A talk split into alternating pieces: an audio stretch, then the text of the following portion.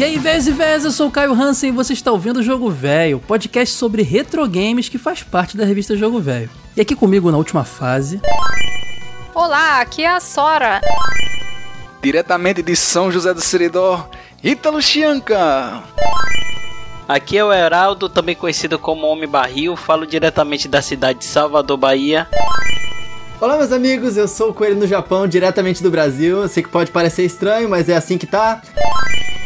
Quero convidar também o pessoal para baixar a nossa nova revista lançada agora essa semana, a nossa edição número 4 do Jogo Velho Especial. Ela está disponível gratuitamente em lojadovelho.com.br. Também está disponível lá as nossas, todas as nossas revistas digitais que foram lançadas digitalmente, os livros do Ítalo, mas essa edição tá maravilhosa, ela tá trazendo 100 jogos de plataforma lá dos 8 16 bits não preciso nem dizer que é minha favorita.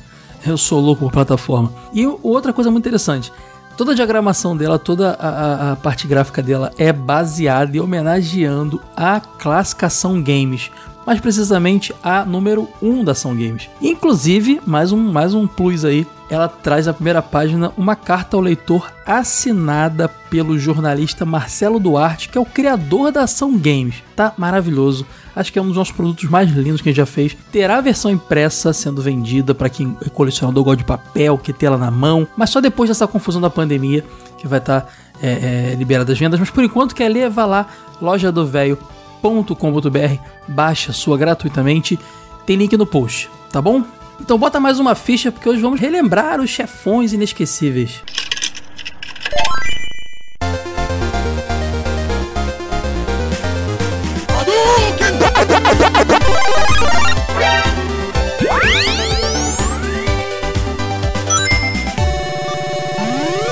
Jogo Velho Podcast.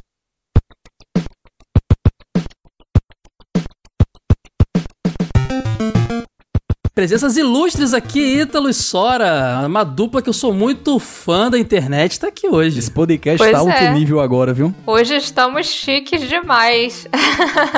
eu sou fã pra caramba do Coelho Cast, de todas as coisas que vocês produzem, lá da época da Rádio Barril. Cara, eu gosto muito do trabalho de vocês, canal do Coelho. Obrigado por virem, gente. Ô, louco, obrigado vocês pelo convite, cara. Tô lisonjeado de estar aqui no meio de tanta gente maravilhosa. É, depois de tanto tempo, né, Caio? De hoje que a gente espera essa edição sair. Tá, ia ser do Super Metroid. Vou ia dar logo ser. um spoiler aqui, mas esse tema aí eu gostei bastante. Eu acho que a galera vai curtir aqui o nosso bate-papo. Super Metroid, o pessoal pede. Você. Cara, o Barril pede desde o início do podcast. Faz um Super Metroid, não sei o quê. Vocês sabem quando a gente segura um tema é porque a ideia é que um dia venha com revista. Ainda bem que o Wade não tá ouvindo essa gravação. Nossa, cara, ele ia ficar bolado comigo. Ele Wade que não tá aqui porque provavelmente deve estar tá sentindo outra dor naquela unha dele. É.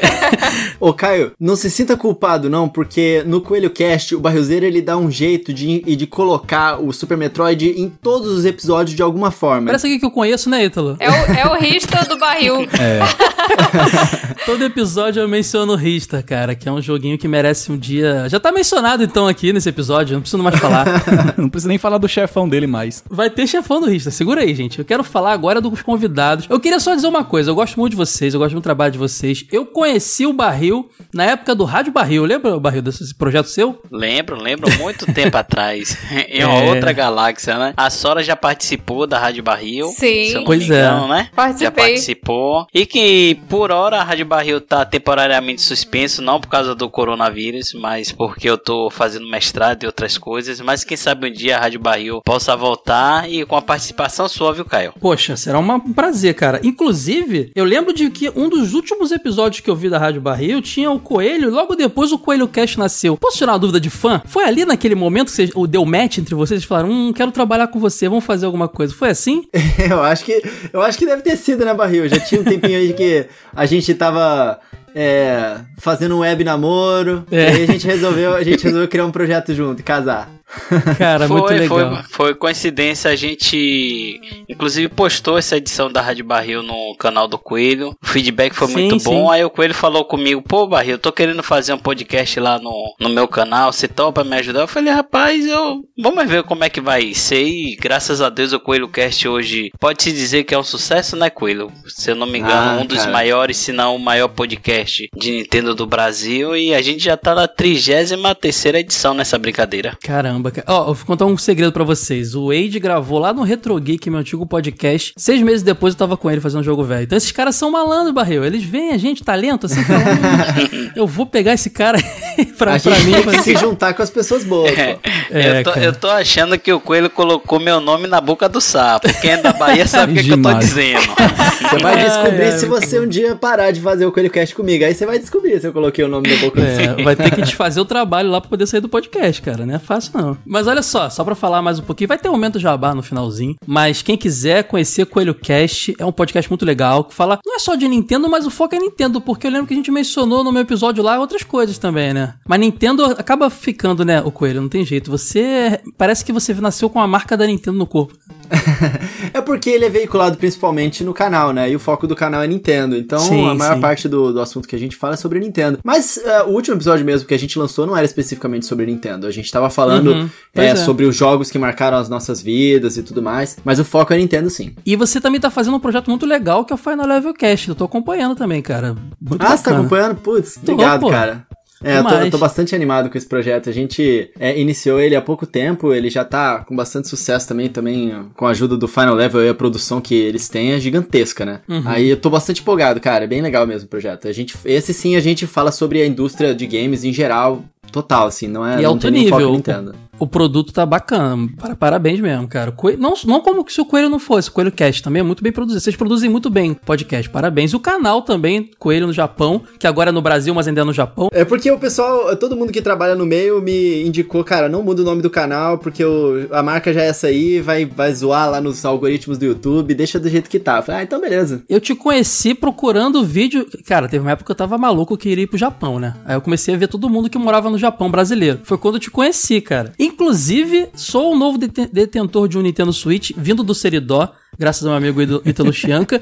E eu só fui convencido por você. Você podia montar uma religião. Caraca, é mesmo. Cara, eu fico muito feliz quando eu ouço isso. Você acabou de falar num tema e eu preciso fazer um desabafo agora, ao vivo aqui na Ai, presença do. Coelho. Ah, lá vem, lá vem. Eu tive que desativar as notificações do canal do Coelho, Por quê? Não entendi. porque ele É tava muito, muito vídeo? ele tava me levando à falência. Ele posta uns vídeos Ah, de sim. promoção, indicando jogos. Meu amigo, quando eu olhava para no final do mês o cartão era só compra de jogo na loja da Nintendo, tudo indicação desse danado. Coelho, você não pode botar um cupom lá que eu, que eu uso, cara. A Nintendo tem que me pagar, não tinha não? E tem. Ô, eu também acho. Vamos lá, hein? Vamos, vamos adiantar esse trabalho aí. Eu tenho mais uma história pra contar pra vocês antes de começar a gravar, que eu acho que vocês vão gostar da história. Eu gravei com vocês um tempo, né, lá no Coelho Cash, e aí a minha irmã mais é mais nova que eu. Ela tem um amiguinho que é gamer e provavelmente tá maratonando o seu canal. E ela me, mandou uns prin- ela me mandou uns prints assim. O seu irmão gravou com o Coelho? O seu irmão é famoso, eu conheço alguém famoso, que demais. Ele ficou mó empolgado, cara. Ah, eu, eu tava aqui, eu conheci o menino, né? Já, já estive com ele. eu- Antes de- eu morava com a minha irmã antes de me casar. E aí ele ficou, não, eu ouvi a voz, eu- é seu irmão, meu Deus, eu fiquei tão feliz. Eu achei demais isso com ele. O pessoal me achou lá. Cara, é, é engraçado isso, porque, tipo, obviamente que a, a gente começa a ganhar notoriedade e, principalmente o pessoal mais jovem, eles idolatram um pouco, gera uma, uma espanto, assim, meu Deus, aquela pessoa que eu assisto todo dia. Coelho, é incrível. Coelho, o youtuber é o VJ da MTV da nossa época. Pois é, não é isso? É exatamente isso. É. é. muito louco. Porque pra gente. É- Não é nada a ver, assim. Tipo, Não é nada a gente demais, só né? tá conversando aqui, nada demais, nada disso. E é muito engraçado isso, em especial com o pessoal mais novo, cara. Às vezes eles encontram, assim. Outro dia eu tava num evento. Outro dia já tem uns meses, né? Porque evento hoje em dia não tem como.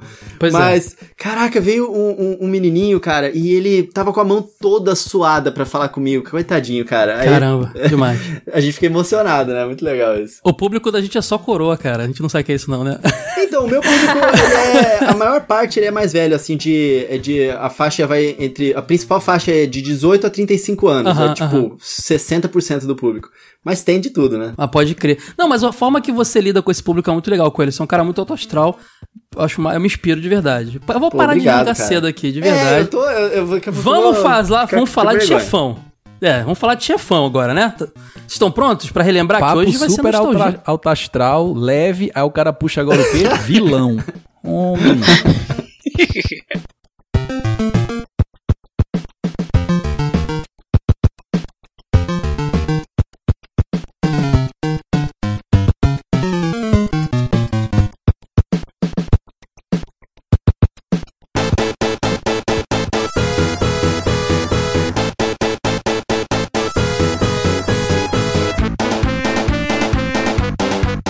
O conceito de chefão é um negócio que pra gente sempre existiu, né?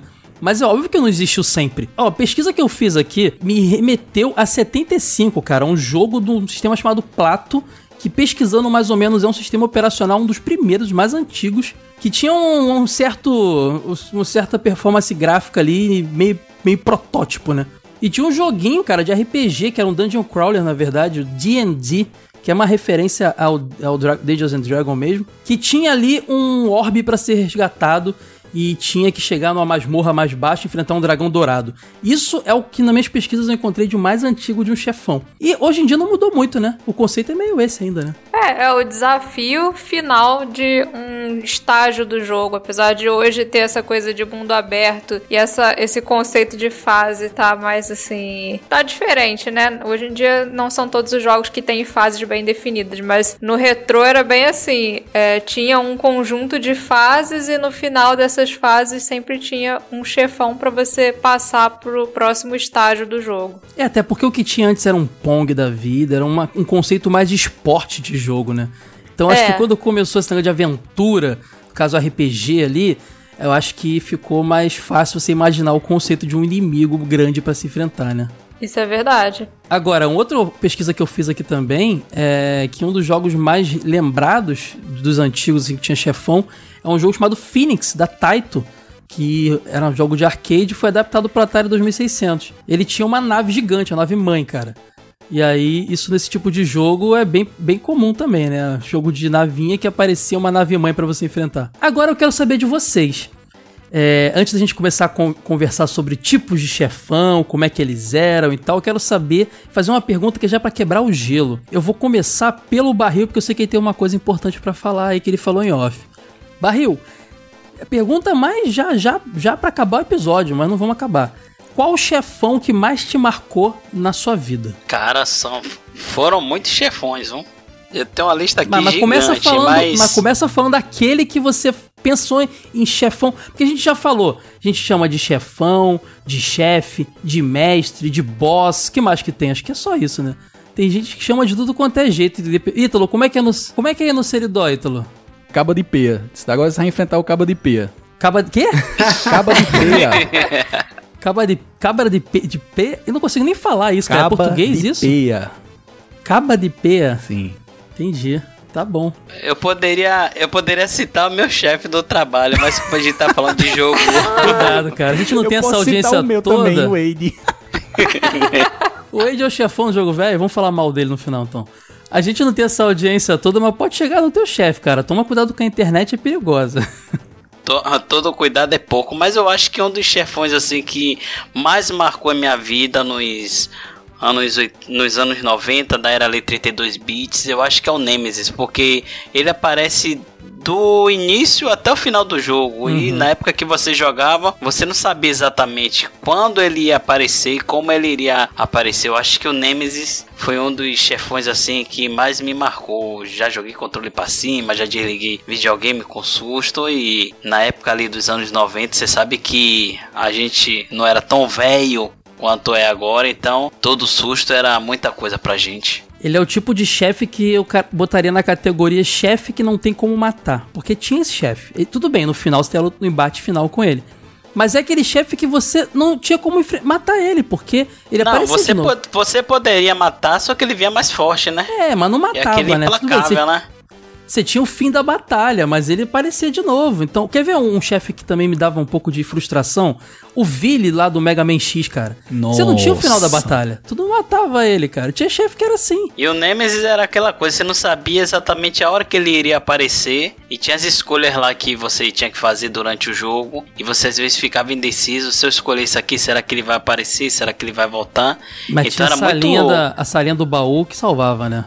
É, tinha essa linha do baú que salvava, mas era tenso, era tenso. Era É, Até então, hoje nossa. tá, hein? Joguei o remake, É, não, inclusive. lá e... É, é isso, inclusive o remake, se eu não me engano, é, ele entra em uma sala lá do save. Não tem É, escapatória agora não. Ainda não- Acabou Ele isso. segue até no inferno. É, consigo jogar Resident Evil não, gente. Já tentei quando criança, tentei adulto. Não é pra mim esse jogo. Não dá. Nossa, assim que que saiu a notícia, o negócio ficou super comentado no Twitter, né, galera? Caraca, o Nemesis entra na sala do save agora. Acabou, não tem mais sossego não, cara. Então, Sora, aproveita que você tá aí. Me fala que que... Qual o seu chefão que mais marcou a sua vida? o chefão que me, me traumatizou foi o Shao Kahn.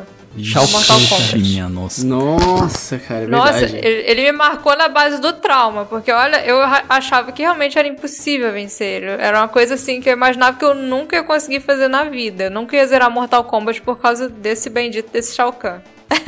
é porque, porque ele era muito roubado também, É, né? Ele tá numa categoria que eu boto o Rugal também do The King of Fighter. Parece que ele vai. Ele, ele adivinha o Tava seu- aqui o que na minha lista também, viu? Então, o Gal era pelão demais, Parece bicho. que ele adivinha o que você vai fazer. Você dá o comando no controle, ele tem um contragolpe pra tudo. É uma inteligência artif- artificial muito. Muito chata de se vencer, cara. Era difícil pra Ah, e ele ainda era todo imponente, porque assim, Mortal Kombat já é um jogo difícil. Mortal Kombat 3 especificamente já é um jogo difícil pra caraca. É um jogo que você chega lá no final sofrido. Aí tem no final um chefe como Shao Kahn, é pra acabar com a pessoa. Você passa as fases tudo na- no macete da. Porque eu sou ruim com jogo de luta. Eu não, não sou muito boa com essa coisa de combo. Não sei nem golpe direito. Então eu chegava na base da, do macete do soquinho a Da rasteira. voadora também, né? Que da voadora é. É. Só no macete. Aí chegava no Shao Kahn, acabava pra mim. Era ali que separava os jogadores dos não jogadores. Do Nutella do. É, pode crer, cara. O Shao Kahn não dava pra ficar na, na voadorinha, na rasteirinha, não. E a imagem dele é uma coisa muito imponente, né? Um chefão assim de presença. E tem uma coisa que me marcou muito em Shao Kahn, é que ele era figura presente ali nas revistas de videogame da época, né? Meu amigo, ele estampava a capa de revista de videogame, então... É. um Porque vilão- Mortal Kombat vendia revista, Ítalo. Vendia muita revista. A gente conversou de revista lá, quando eu fui no Coelho Cast. A gente comentou um pouco disso. Mortal Kombat era muito presente nas capas de revista. E Shao Muito. Kahn, por que não, né? Aquela cara de caveira dele. Ainda achava muito maneiro. Quando ele vencia, ele anunciava, né? Era I win. Era. É, era muito legal. Não, e é maneiro que, assim, você assiste o Shao Kahn, é, enquanto você joga, o Shao Kahn te assiste, né, lutando lá de cima do trono Sim, dele, dependendo de- do- do- dos- das fases que você tá. E aí no final você luta contra ele, ele tem aquele machadão, né, que treme a tela. assim, cara, é muito, muito doido. massa. O Shao Kahn era de- é marcante mesmo. Eu lembro de um coleguinha falando, tá vendo aquele cara ali no fundo? No final ele que se enfrenta. Eu falei, que mentira, claro que não. O cara que que ela vai ser vai enfrentar. Não é E possível, isso não é possível. Na verdade, todos os chefões do Mortal Kombat eram roubados, né?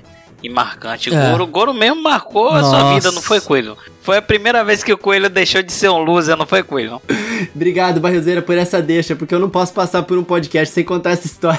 Conta aí, quero saber a história do Goro. Não, cara, eu, eu- toda vez que eu, eu conto essa história porque me marcou muito, eu era criança e os meus irmãos, eles não queriam deixar eu jogar o Super Nintendo deles, né? Sabe qualquer coisa de filho caçula, né? Aham. É, os irmãos mais velhos não deixam. E, e eles estavam jogando o Mortal Kombat do nosso vizinho, é, lutando contra o Goro no final, ninguém conseguia passar. E eu enchendo o saco o dia inteiro lá, deixa eu jogar, deixa eu jogar, e ninguém conseguia passar do tal do Goro. Aí, eles, uma hora, o vizinho falou assim, pô, deixa ele tentar, vai, já encheu o saco, aí eu peguei a Sônia, e a Sônia tem aquele poderzinho rosa dela, sabe? Que é tipo, Aham. você faz, o- então... Que aí é eu tipo fiquei- chiclete, não é cor de chiclete. isso, eu, eu fiquei só fazendo isso a luta inteira. E eu matei o Goro, que eles não conseguiam matar. E eles ficaram de cara. E eu fiquei tipo assim, pra mim aquele foi um momento de glória. Tá vendo? Vocês deviam deixar eu jogar mais videogame. Sabe quem o Coelho era? O Coelho era aquele menininho do filme O Gênio do Videogame. Lembra do Gênio do Videogame? Que o molequinho ganhava tudo. Lembro, lembro, lembro. Que era é muito bom. O filme que a Nintendo fez pra vender o- a, lu- a- a luva e o A Super Power Mario Glove, 3. né? É, e o, e o Mario 3 também, que apareceu lá antes de aparecer nas prateleiras americanas. O molequinho era pequenininho e ele era demais, assim. Ele era o melhor de todos, era o coelho novinho aí. Ah, eu só dei sorte, porque fiquei usando o macetinho da Sônia lá. Inclusive, fica a dica aí, ó. Macetinho da Sônia contra o Goro funciona. Uma, uma dúvida: jogo de luta, todo mundo é chefe? É, é chefão? Não, só o último. Não. Só o último? Porque. Só o que é roubado. Então, porque conceito de chefe pra mim é o personagem que tá ali, ele é o mais difícil e ele conclui um estágio. Geralmente é assim. Tudo bem, a gente vai, a gente vai chegar já no subchefe, nessas coisas, mas o chefe conclui uma etapa do jogo. Se você for parar pra pensar no, no estrutura de jogo de luta, eles são vários, vários chefes, só tem o chefão final. Eu não sei, cara. Eu acho que talvez tudo Acho seja. mas depende do contexto, né? Acho que, sim, o, o que você falou tem razão. Inclusive, um bom exemplo atual é Monster Hunter também. Todos os Sim. monstros são chefes, né? Sim. Isso.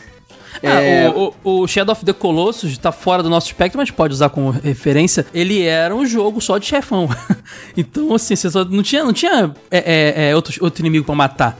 Era só chefão, atrás do outro. Mas aí que chefes. tá. Eu acho que nesses jogos a gente pode considerar que é, eles, todos eles são chefão, porque você faz uma coisa antes e aí você chega no clímax, Uhum. né? Num jogo de luta, o que você tá fazendo antes de chegar no, clíma, no clímax são lutar contra os outros personagens. Então, Entendi. naquele contexto, talvez, é, o clímax seria o último, que é o chefão. Tá, eu comprei tua ideia, o Coelho, me convenceu. É, igual no Mortal Kombat, tinha aquelas torres que você escolhia. E o Shao Kahn era o final de cada torre. Aí quando você vencia uma, era a hora de ir pra outra. Ah, mas eu tenho outro exemplo. Street Fighter 2. O primeiro Street Fighter 2, antes de ter suas, suas derivações lá, suas, suas, suas mudanças lá, você tinha o Balrog, o Rugal. O Rugal, eu viajei. O Balrog, o. o, O Vega. O Vega Sagat. e o Sagat. Eles eram chefes. Não, e o Bison. E o Bison. Não, o Bison. É o- tudo bem, a gente já chegou a- com o acordo que ele é o chefão. Mas esses três, eles eram subchefes, então, né? Porque É, eles não eram selecionáveis e eles estavam lá. É, e o Goro é o subchefe lá do Mortal Kombat também. É. Também. E no caso do Akuma, Akuma é o quê? É o roubadão? Roubadão, Porque o Akuma certeza. você só enfrentava. Ah, esse é o conceito de chefe secreto. Que tinha esse, esse estilo chefe secreto. É, porque o Akuma você só enfrentava se você. Um exemplo, no Street Fighter Zero você tinha que dar não sei quantos perfect, matar não sei quantos rounds de com magia, né? Com, com especial. E só depois que você enfrentava o Bison.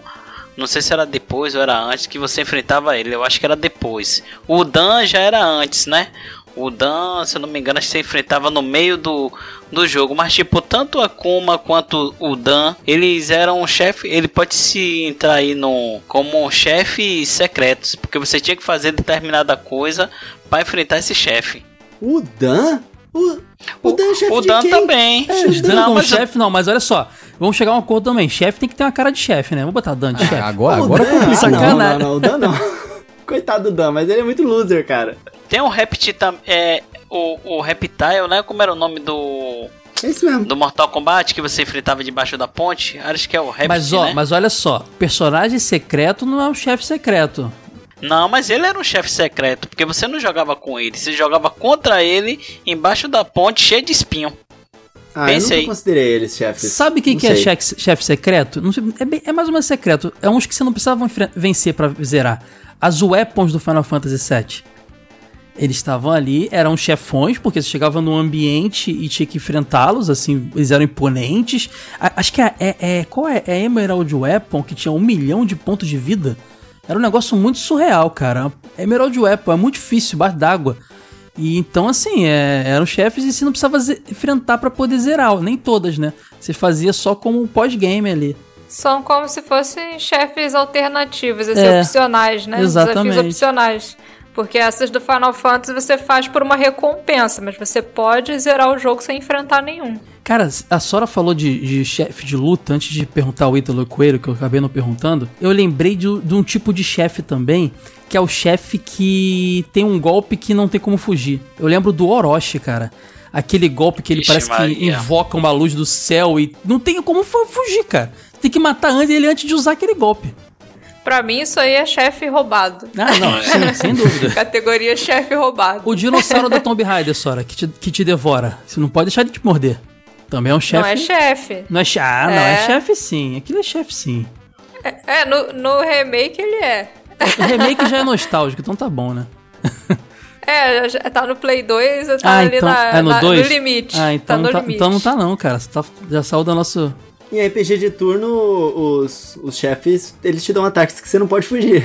Sim. Tecnicamente. É, É, exatamente. É, é, é. Não é bem isso que eu pensei, mas faz sentido. Você tem que tomar. Mas eu digo assim, é. É, é, eu fiquei sem argumento de novo, Coelho. Caramba. Você tem razão. É de um jeito diferente, mas você não pode fugir, é verdade. Ou ele podia vir gravar muito mais vezes aqui. Tô adorando esse negócio. Ele tá me aqui. desarmando, cara. Não tô, não entendendo o que tá acontecendo aqui. É porque o- o- o- tem dois dos meus chefes aqui que são. é, que eu coloquei na minha listinha, que me marcaram muito, que são chefes de RPG de turno, cara. Então me fala aí o que mais te marcou na sua vida. Sua vida. Cara, eu acho que esse aqui é um que com certeza marcou muita gente é, da nossa geração, assim. Eu tenho 31, só pra vocês saberem, sou de 89. Que Uhum. foi, cara, Mewtwo.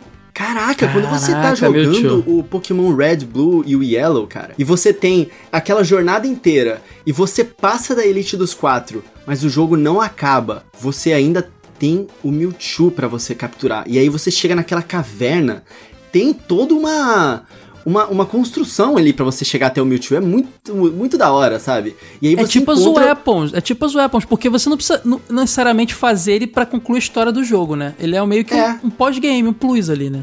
É, Pode exatamente. Aí, eu- assim, o jogo inteiro, é, ele é, o anime, né, ele fala sobre o, o Mewtwo, o filme Sim. é, tipo, sobre o Mewtwo, e aí no jogo você enfrentar ele. Honestamente, eu vou, vou aqui lembrar, eu acho que é depois da Elite dos Quatro, mas eu não lembro se tem como você fazer antes ou não, porque fazem muitos anos. Mas eu me lembro dessa construção e dessa narrativa, até fora mesmo do jogo em si, né, de toda a franquia Pokémon, que fez aquele momento ser muito especial, assim, e, e, tipo, você tinha uma bola específica pra capturar ele. Porque ele não, você você não vai conseguir capturar ele com uma Pokébola, sabe? Os outros pássaros lendários do jogo você até conseguia com muito sacrifício, com muito muito sleep pra fazer dormir e muito é, é, muita poção lá pra poder melhorar o seu, seu HP, você consegue. Mas o Mewtwo acho que não dá não, é só com a, com a Master Ball mesmo, acho, se não me engano. Eu acho que deve ter uma chancezinha muito Ah, mas é, é, mas assim, quem fez, cara, se não filmou, ninguém vai acreditar. É. Pode crer. eu, não, eu não acredito. Eu lembro que o Mewtwo era uma área que você não conseguia ir. Você pegava várias informações dele lá na, na aquela parte que, que, que pegou fogo, onde tem o dito lá. Você pega várias informações sobre ele, pelo, sobre o Mew. Mas você não consegue acessar a caverna só depois do Elite dos Quatro. Realmente é um chefão pós-game aí. pois é, e ele é um chefão. E ele é considerado bônus? Será? Não sei. Eu acho que sim, cara. Eu acho que você acabou Elite dos Quatro, vem os créditos, né? Então ele é pós-história. E sabe uma coisa que era, era legal e que, tipo assim, você chega na caverna do Mewtwo, você sabe que você tá indo até ele. Você sabe que você tá procurando isso. Mas quando você é criança e você tá jogando Pokémon, às vezes você não lê inglês direito, você só vai explorando, explorando, explorando o jogo. Mas você sabe que você tá indo pra algum lugar, tipo, im- importante, né? Porque é uma caverna, tem aquela música que é diferente. O jogo, ele já. é, ele, ele não tinha as cores muito bem definidas.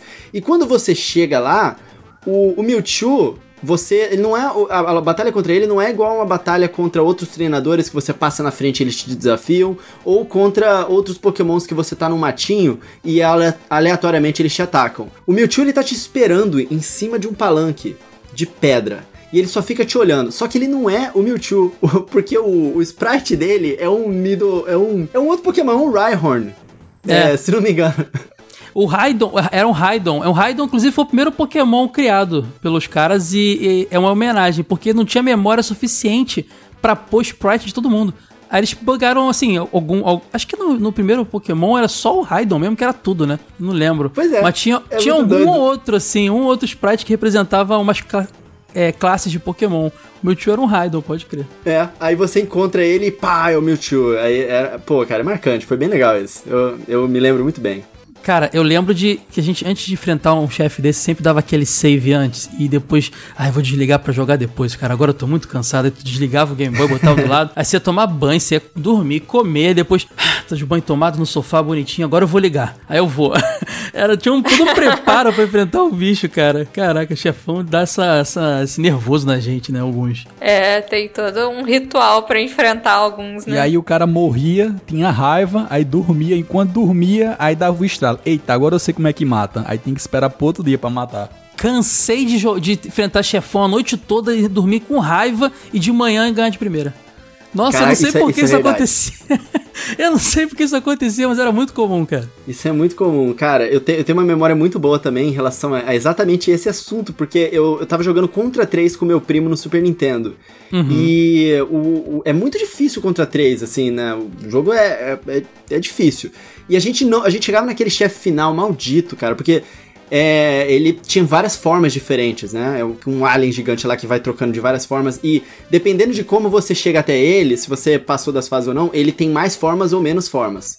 Uhum. E a gente chegava nele e a gente morria. E a gente fez isso muitas vezes, a noite inteira. A gente pegou uma pausa, fritamos aquele hambúrguer da Sadia. Alô, Sadia, pa- patrocina aí o jogo velho. Opa! fritamos, fritamos um hambúrguerzinho da, Sa- da Sadia, conseguimos o power up, a gente voltou e a gente venceu de primeira também, cara. É muito louco isso. Por que será, É, né? cabeça quente, né, cara? Porque, olha só, você me lembrou de duas coisas. Primeiro que chefão, isso em jogo de plataforma até principalmente, tinha jeito de matar. Às vezes você tinha que entender o, o, o esquema do, do chefão. Aquele chefão que era muito difícil, de repente se tornava fácil. Porque você perdeu toda vez, você fala, ah, ele sempre pula desse jeito, e se eu pular desse jeito eu vou matar. Entendeu? Isso acontecia muito, cara, muito. E é é assim que, porque, que muitas vezes você vai pegar um jogo que você zerou a vida inteira, você passa ele de primeira, porque você já tem todo o esquema. Chefão é muito desse jeito, cara. Tem muito É, esquema. sem contar que nos jogos mais antigos tinha a tensão de você estar enfrentando o chefão, porque Uhum. Hoje, nesses jogos mais novos, muitas vezes você morre e dá respawn assim, na portinha do chefe e já vai enfrentar ele de novo, né? Mas antigamente, muitas vezes você tinha que passar uma fase inteira ou até mais do que isso Nossa. pra conseguir chegar nele Nossa, de novo. Quando você só de morria, pensar tinha que- em fazer isso. É, é um saco, cara. Outra coisa que o Coelho falou que me lembrou também é chefe que tem várias etapas, tipo Sephiroth, sabe? Esse chefe que você venceu. E, e- e o Sigma do, do Mega Man X, você venceu e fala, venci. Ah, não, essa era só a primeira forma dele. Tem a This segunda forma. my final form, né? E às vezes tem a terceira forma também. Isso é muito chato, cara. Quando o chefe era pequenininho, já desanimava. Porque É. quando ele era pequeno, a gente já sabia que ele ia aparecer depois em outras formas tem maiores. Coisa, É é, verdade. Tem coisa. Esse monte de etapa só me lembra de, da série Donkey Kong Country do Super Nintendo. Que o Carol, ele não se satisfazia, não. Ele tinha que ter 5, 6 formas. E aquele, no, acho que é no 2, que você mata, passa os créditos, ele dá a volta pra lhe enfrentar. ó. Sim, se você tiver pego o número X de, de, de, de itens que eu não lembro bem agora, você tem uma outra forma dele pra enfrentar. K-Roll, que é um chefão marcante pra muita gente, né, cara? Com O certeza. cara tá lá sempre Total. presente e bem marcante. É, só ver a reação quando ele veio pro Smash que a galera foi a loucura, Sim. né? Ele era um, dos jo- um dos mais pedidos, assim. Tem, tem chefão que é tão bacana que é mais importante que o protagonista, né? Como é que é o nome daquele jogo de Super Nintendo mesmo? O que é, que é de um demôniozinho voador que saiu do Ghost and Go? Demon's Goblins? Crash. Demon's Crash era, era chefão e ganhou o jogo, cara. Olha só. O cara era tão marcante que O, ganhou o próprio jogo. o antagonista, ele meio que virou estrela, né? Eu queria Sim. até falar de dois subchefes aqui, Hum. bem icônico, pelo menos pra mim. Mas deixa o Ítalo falar qual foi o chefe que marcou Tá, vamos pro Ítalo a então. vida Ítalo, dele, por favor. qual é o seu chefão que marcou mais sua vida? Eu só tenho dois chefes na minha lista aqui. Só quero falar deles dois também. Só isso que te marcou, cara? Só. Tu ignorou todo o É o resto da sua chefe do seu trabalho, né? É o Wade que é outro. Wade, mas quem é É, verdade? um ele já falou. Não, o Wade eu já falei que é o que Wade é o chefe que eu mais detesto. Ah, meu Deus. Ele, ele não vai ouvir isso mesmo? Ele não ouve que ele não grava? Ah, ele Então não tá ouve não, ele não escuta não o podcast. Pode não ficar ouve, não. tranquilo. Ele só faz pelo dinheiro. Só... Fala aí, Ítalo. ele vai matar a gente. Eu tenho dois chefes, um deles é o meu favorito. E aí vai ficar Hum. um desafio pra quem tá ouvindo o podcast. É tentar adivinhar qual é o meu chefão favorito, que eu só vou falar sobre ele no, no final do programa. Caraca, você adora atrapalhar o programa, É, né, vou- cara? Fala, fala logo, cara. Eu vou segurar Fala o meu agora. favorito pro final. Então fala o segundo favorito agora. E Você o tem que falar alguma segundo coisa agora. então. favorito foi o, o chefão. Mas antes, olha, você ouvinte que está ouvindo o Então. Ai, meu podcast, Deus do céu. tenta adivinhar qual será o meu chefão favorito. No final você vê se adivinha. Mas o que mais Ai, me marcou, Deus. que é o meu segundo favorito, que foi o que me deixou assim em choque, que eu jamais imaginaria que ia enfrentar um chefão como aquele, é do jogo Conquer Bad for Day do Nintendo 64. Caralho, já até sei. Ele tá, é, é, canta ópera. É aquele cantador de ópera. É que eu, eu tô tentando encontrar palavras para descrevê-lo de forma sensível, mas. sensível é uma coisa que esse jogo não é, cara. Ô, ô Intro, deixa eu te falar. Esse foi o, o chefe que eu falei no último, no último Coelho Cast e o barril cortou do podcast. Você falou 10 minutos, pô. Eu vou cortar também, só pra manter a tradição. Não, não. Mas fala não aí, pode Ítalo. cortar. Eu não posso descrever ele de uma forma que não pareça agressiva. Mas ele é algo que o nosso corpo expele todo misturado. Cara, pode falar, cara. Ele tá numa fonte dessa substância, ele é todo feito disso, ele cospe isso em você e ele canta ópera. Meu amigo, quando eu vi esse chefão pela primeira vez, É eu o- apertei start e me sentei É no chão sozinho olhando pra ele. Eu não tava acreditando não que eu tava enfrentando isso não. Esse jogo é uma obra-prima, cara. é uma foi, o dia que, obra-prima, cara. foi o dia que a Nintendo falou: faz aí, não quero ver não. Essa é essa obra-prima, cara. A Rare falou: não tem ninguém olhando? no fim da vida. Não tem ninguém olhando? A gente pode fazer o que a gente quiser? É, vamos soltar isso aí. Quem viu o Conker no Diddy Kong Racing, todo sorridente, não esperava que iam destruir a vida do, do esquilinho, cara. Que ele lá era todo bonitinho. No, no jogo dele, ele- meu Deus do céu. E o melhor é que o dente dele são milhos. Milho. Ah, eu não tinha notado isso até hoje, cara. Pode o crer. dente dele é horrível. Meu horrível, Deus do bom. céu. Quem nunca, né, Coelho? Quem nunca, né? Não, eu não, estou, não vou usar as palavras específicas, Barrezeira. Por isso que o barril cortou, agora eu já entendi. Pra deixar o podcast mais, mais family friendly, né? Me deu enjoo, me deu enjoo. Tava escatológico demais.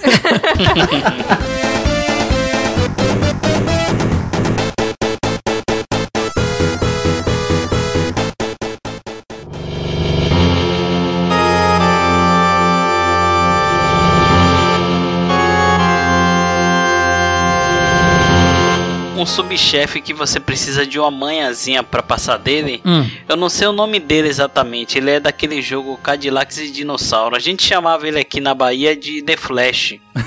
E aí você ah, tinha era o que tinha um, ele tinha um, um trajetória, né? Da- do, do boomerang. Sim, ele tinha um boomerang. é, Ele, você tinha que ter um time exato, porque ele era muito rápido e quando você chegava perto de finalizar o jogo, tinha uma fase que você enfrentava dois dele de vez. Imagine, você tinha que colocar os dois em uma parte exata da tela e você tinha que ter o time exato para bater nos dois ao mesmo tempo, porque era muita apelação. Ele era difícil. Sabe o que você me lembrou agora? Que, que beat'em up tem aqueles chefes que eles aparecem como chefe e depois eles viram inimigo corriqueiro.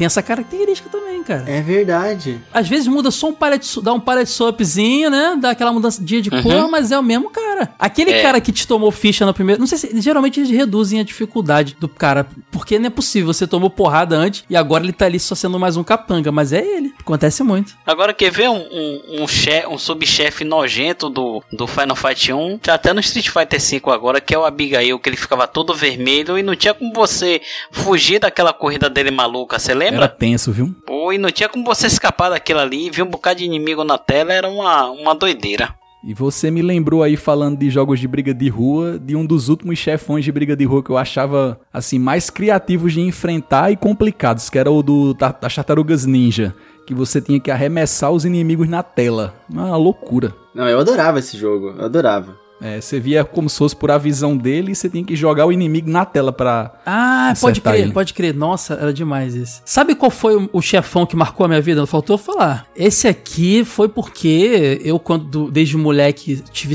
até o Nintendo 64, eu só tinha o console da Sega. E não tem como não mencionar, porque ele entrou pra história. Foi vivido recentemente pelo Jim Carrey, o Robotnik, cara. Esse é Nossa. o chefão mais marcante pra mim. Porque o cara é recorrente, ele tá sempre ali. Cara, eu acho o visual dele incrível, eu acho o conceito dele incrível. Apesar de ser aquele lance que tinha muito naquela época de demonizar a Rússia e tal, e você vê que Robotnik é de ele tem aquele bico. Tem esses lances todos, mas assim, eu gosto do conceito dele todo. Eu acho ele um visual engraçado. Ele, ele sempre vinha num, num jeito bem gradativo. A primeira aparição dele era muito fácil, te dava aquela, aquele prazer e dificultando de. no- cara, quem nunca vai. Quem não lembra do Mecha Robotnik do Sonic 2, cara? O chefão que Nossa, ocupava a aí tela, é- tampava a cara do bicho de tão grande a tela quase, cara. Se fosse a TVzinha de 14, tu não via a cara do bicho direito. Isso era demais, cara. Isso, quando eu joguei, eu fiquei E impressionado. Sem, e sem moeda, que tem que enfrentar sem moeda. Pois levar é, porrada. cara. Acabava... Cara, isso tá- deixava os bichos bem mais difícil mesmo, cara. Sonic perdia primeiro round, vai voltar com a moedinha só e pronto. Caraca, o Robotnik é um clássico. Mas tem gente que vai dizer que é o Bowser, né? E aí, como é que fica isso? É... Pô, os dois são igualmente, são rivais, assim, bem frente a frente, assim. Pois é, cara. O, fica o Bowser ele tem muitas formas diferentes, né? Que ele, que ele apareceu e virou clássico, assim, porque o Mario ele foi muito. Muito jogado, né, na sua Uhum. época. O, aquele o Bowser. O Bowser era interessante que você começava a lutar contra os efeitos dele antes de chegar nele, né? Porque no, no castelo, o castelo inteiro você ficava tendo que desviar dos foguinhos no Super Que no era ele né? que tava cuspindo, né? E aí no final você É. encontra que era ele que tava cuspindo lá da sala dele.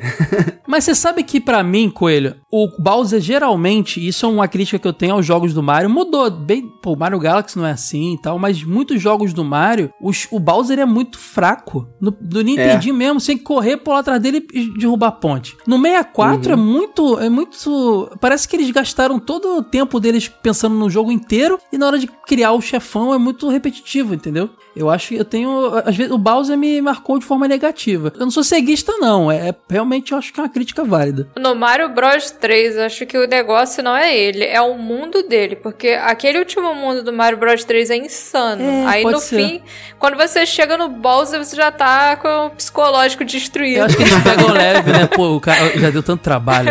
Esse navio voador aqui já deu tanto trabalho. Vamos, vamos botar o cara mais fácil aqui, né? Pode ser, Sora, faz sentido isso. Agora você falou do Mario 64 e eu lembrei de um dos meus piores duelos contra um chefão em toda a minha vida, que é o Bowser do Mario 64. Eu jogando hoje sei que ele é muito fácil, mas na época tinha um agravante. Eu peguei o Nintendo 64 emprestado de um amigo meu, João Nilson, que é ouvinte aqui do Jogo Velho.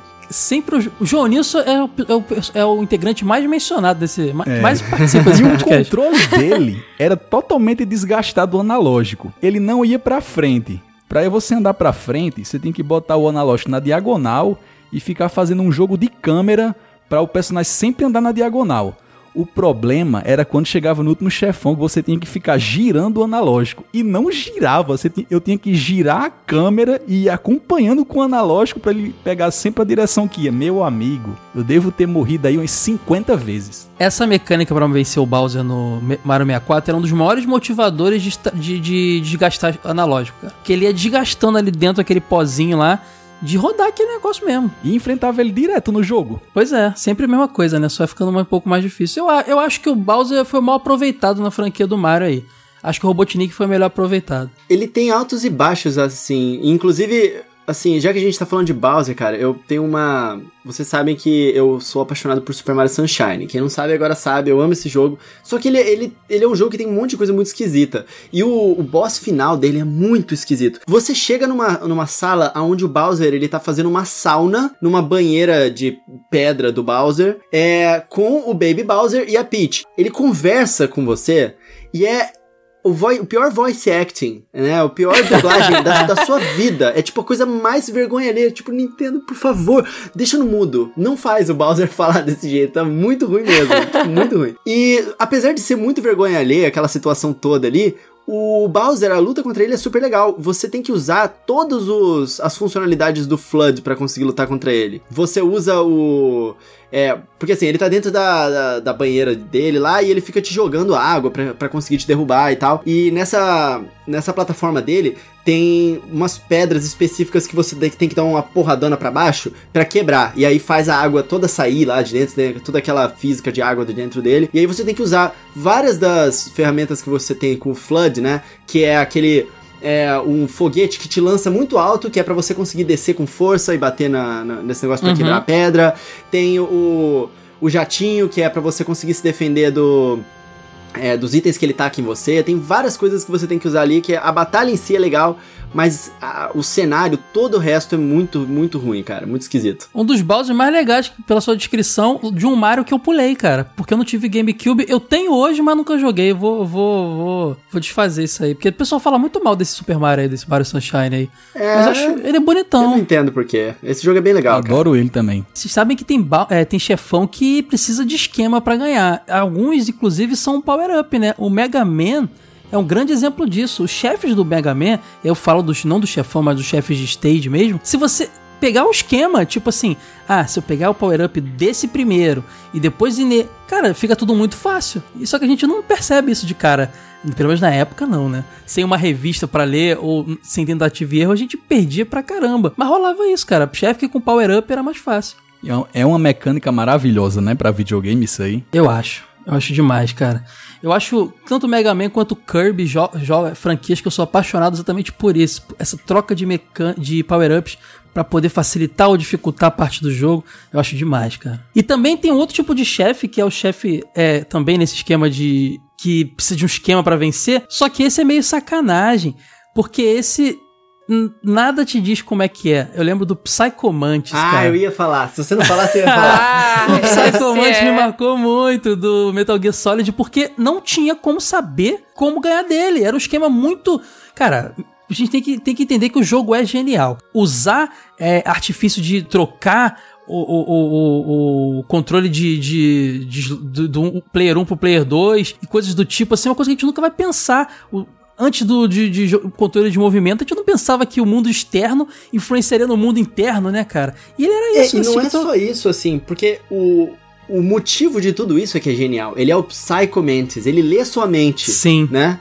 Então, é, ele consegue saber o que você vai fazer e se defender. Vocês estavam falando aí de um chefe que tinha uma inteligência artificial muito difícil, muito ruim, porque ele sabe, ele conseguia premeditar tudo que você fazia. O Psycho Mantis era exatamente isso, né? Só que ele só conseguia ler o que tava no controle 1, né? Essa que era a Pois é. sacada.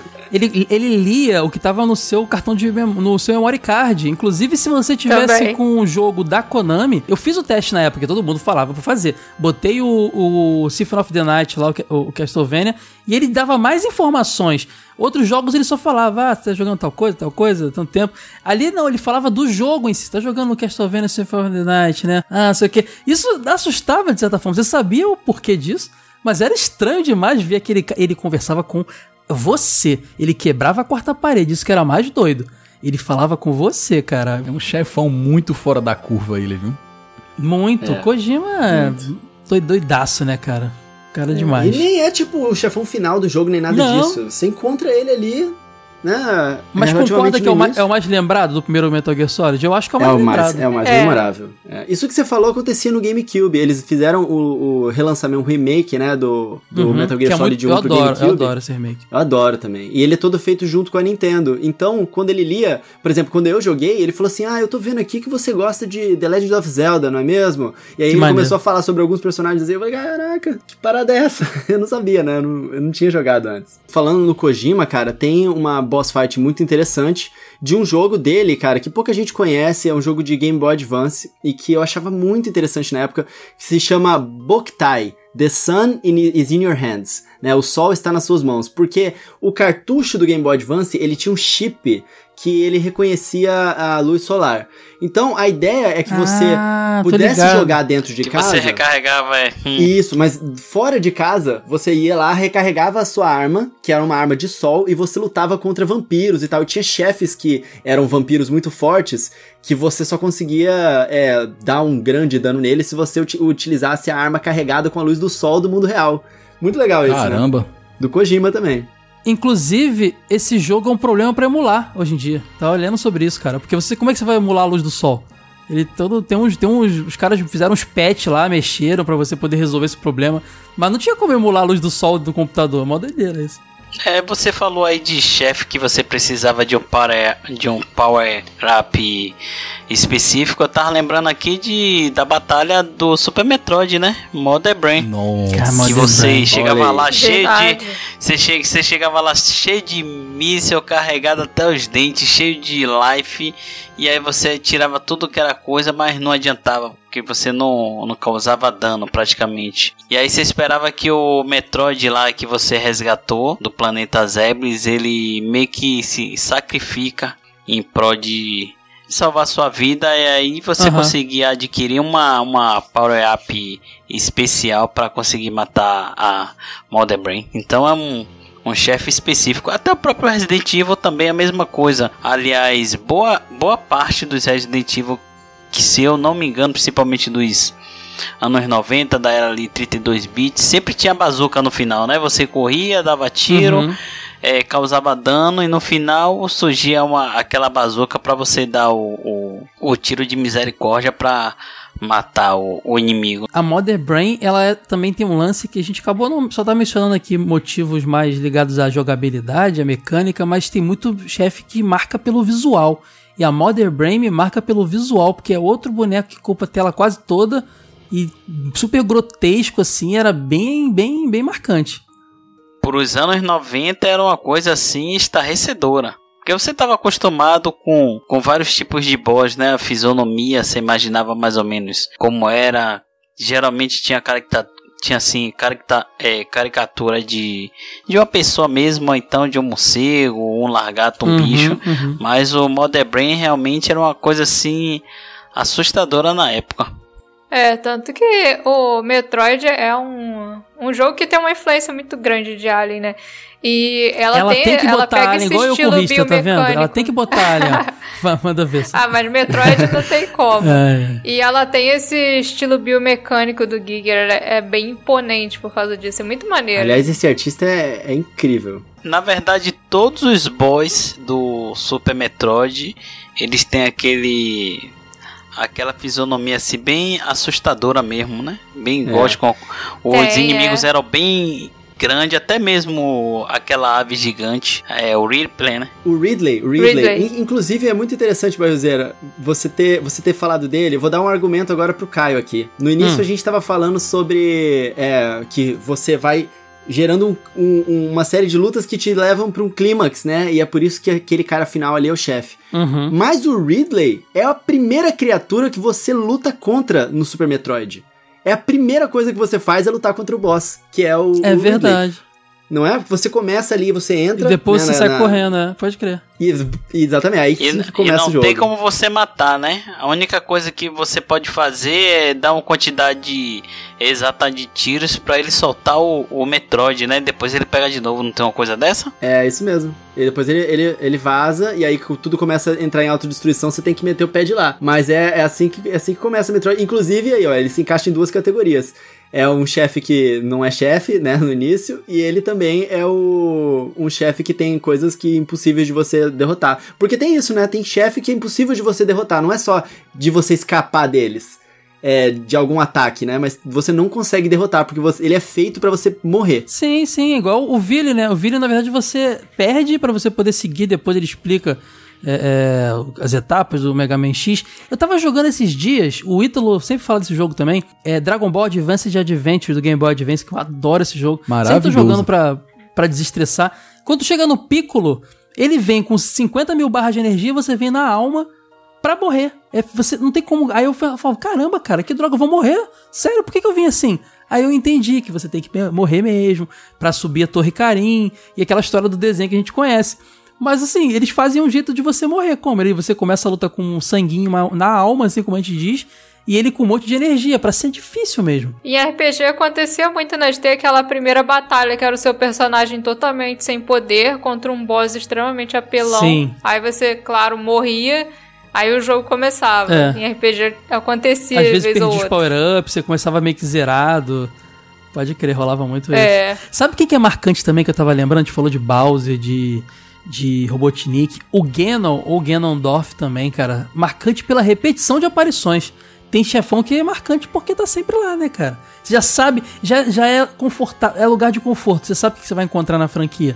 Ah, o chefão final vai ser o Ganondorf. Tem variações nisso, mas geralmente é isso aí. E olha que ele mudava de visual de jogo pra jogo. Já foi porco, já foi tudo. A primeira vez que você encontrava, que você encontra ele, Coelho, no Ocarina of Time, é aquele você tem aquela aquela sensação de esse é o cara É.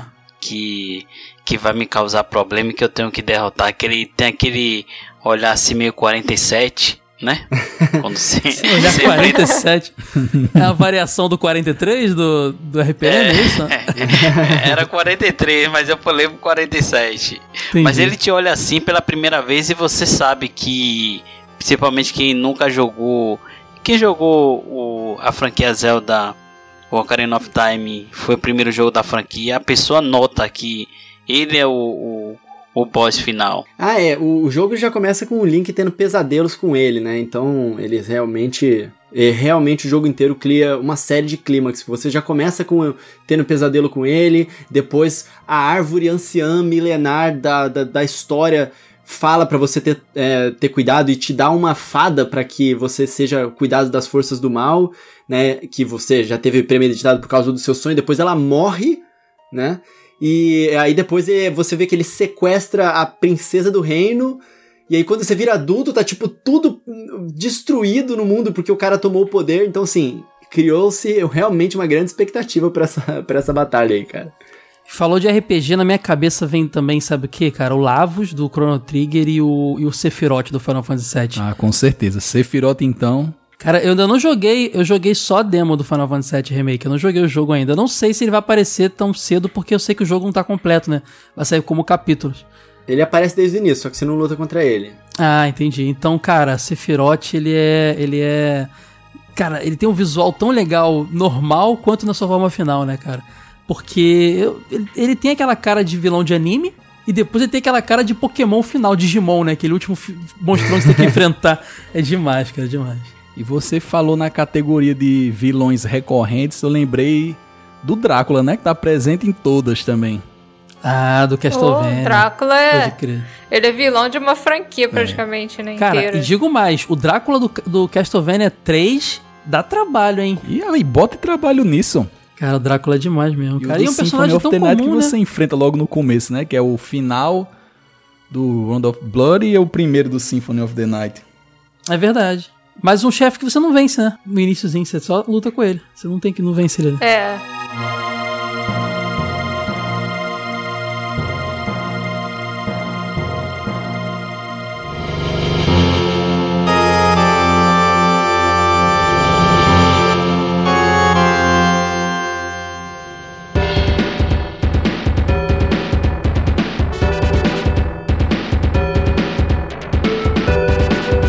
Ó, vou falar do Tomb Raider 2, o Marco Bartoli no final vira um dragão, cara. É muito sinistro, porque assim, Tomb Raider é uma franquia que você enfrenta dinossauro e essas coisas, mas é bem marcante no final do segundo jogo, quando você se depara com um dragão, que é uma coisa que eu nunca imaginava que ia enfrentar num jogo desse. Sim. É porque o dinossauro, você pensa, ah, aqui é uma área onde eles ficaram preservados, né? Agora um cara virar um dragão, você não espera nesse jogo, pode crer. Não, e ele é, ele é grandão, né? Amarelão, assim, ele dá, dá medo mesmo, cara. Sim, principalmente porque é um cara que ele usa a daga de Cheyenne pra fazer o ritual lá e se transformar nesse dragão aí. Chefe grande é, é, é demais, né, cara? Sempre dá medo. Às vezes nem é difícil, mas você olha assim, meu Deus, olha o tamanho desse bicho que eu tenho que enfrentar. É bizarro. Pode crer. Eu tenho um chefe que ele ficou memorável por, por ser totalmente bizarro. E, e ele continuou sendo bizarro nas, nos jogos seguintes da franquia. Hum. Andross, de Star Fox. Caramba. Baita de um chefe. um baita do chefe, né, cara? Você. É, primeiro pra começar, Star Fox 2, né? Você tá com aquela primeira vez que você tá vendo 3D, no Super Nintendo ainda, o gráfico super, super poligonal. Você passa por várias. É, fases ali de, de espaço e tal, e aí você chega no, no clímax novamente, né? Onde você entra é é um lugar fechado, né? Você normalmente tá, tá lutando em lugares abertos, né? Você entra num lugar fechado, você tem que escolher diversos caminhos, e no final você luta contra uma cabeça gigante poligonal. Poligonal. De um cara, não é? De um cara que é, o tempo inteiro tava falando com você, era um macaco, né? Entendeu? Não, ele era assustador até porque ele era extremamente. Ao mesmo tempo que ele tem uma aparência mais humana, até pra quem tava vendo o poligonal ali, ele é meio disforme, né? É um bicho pálido, sei lá, é, dava, dava agonia. E grande pra caramba, né? Grande e a batalha é, longa bizarro. e dá logo um desespero. São muito boas as batalhas contra ele em todos os Star Fox. São, eles são cheios de mecânicas também, né? Você tem que atirar, por exemplo, no Star Fox 64, você tem que acertar a, a mão dele, que é- ela te ataca, né? Aí você quebra a mão dele, e aí ele fica um pouco mais debilitado. É, é- é bem legal, cara. E é um chefe muito bizarro. E até no Star Fox Zero, a, a batalha contra ele é bem legal também. É bem, bem mais evoluída, mas ele continua sendo bem bizarro. Eu adoro Star Um Fox por que- isso, que tem essas etapas de matar os bichos. Primeiro atira aqui, depois ali, acho demais. Um vilão que eu achei assim bem marcante também e até curioso foi o Mr. X do Streets of Rage. Quando você chega nele, o cara pergunta, né, se você quer lutar do lado É dele. maravilhosa essa parte, muito bom Isso. jogar com um amigo Isso então. é um jeito de dar game over. Que se chega dois, você tá jogando de dois e um escolher que quer ficar do lado dele, aí o couro come, né? Entre os dois, Play 1 contra Play 2. É, começa a brigar pra ver, Cara, e, pra ver quem e vence. o Double um Dragon, que luta. o teu irmão vira o chefe final? Você tem que enfrentar ele. Muito tem essa louco. parada, né? No final de tudo, Tem, você tá tem. jogando o Player 2 ali, você vai, vocês se enfrentam. É a luta final. É, tipo lá em casa. Lá em casa era assim. Sempre um irmão era o inimigo do outro na batalha final. Ah, por isso que o Ítalo não aguenta jogar beat up, que fi- fica me É. batendo Ah, isso aí, isso aí, comigo. isso é, o, o, o Coelho, isso é de uma live que a gente fez. Essa mágoa ainda tá rolando aí, ó. Do Ítalo que batia na Sora. Ó, até hoje, nas minhas lives, o pessoal chega falando que o Ítalo é o pior boss que eu já enfrentei. Cara, a gente vai jogar uma briga de rua. Aí Sora tá batendo no inimigo. Aí ela pega e bate em mim sem querer, meu amigo. Aquilo ali não vai. Tem que ter volta. Eu esqueço com quem eu tô lutando e vou pra cima dela. Aí é peia franca. Cara, sabe o que me irritava quando o chefe tinha capanga? Você tá lá Ixi. lutando com o cara, aí ele conjurava alguns bichinhos pra aparecer. Cara, que vinha só pra encher o saco. Eu geralmente me concentrava no chefe, tentava, tentava ignorar os bichos. Tentava fugir, porque eu sabia que matando o mestre, geralmente, todos eles sumiam. Só que às vezes não dava, você tinha que parar de bater no chefão pra poder bater nos, nos bichinhos que ele conjurou, porque senão você não ia conseguir chegar perto ou ia perder sangue, cara. E às vezes os bichinhos davam sangue também, dava energia, né? Isso era bom. Mas rolava muito isso em jogo de plataforma. Sabe qual é um jogo que praticamente todos os chefes tinham isso nas fases? Hum. Final Fight. É Você tinha o chefe ali da fase. Beat'em Aí eles up, né? chamavam um bocado de. É, de modo geral, eles sempre chamam o, esca, o escapanga. Aí quando você se concentrar pra bater nele, o escapanga ia pra cima de você. Aí você ficava. Não tinha como você bater no chefe, porque senão você apanhava do escapanga também. Eu acho isso bem apelão, bem roubado.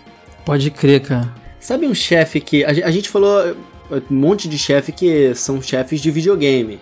Mas existem chefes da vida real nos videogames e que eles são assustadores não só porque é, você chega até o final e você sabe que ele vai ser sinistro, mas você já fica com medo que ele vai ser sinistro porque você sabe quem é o cara.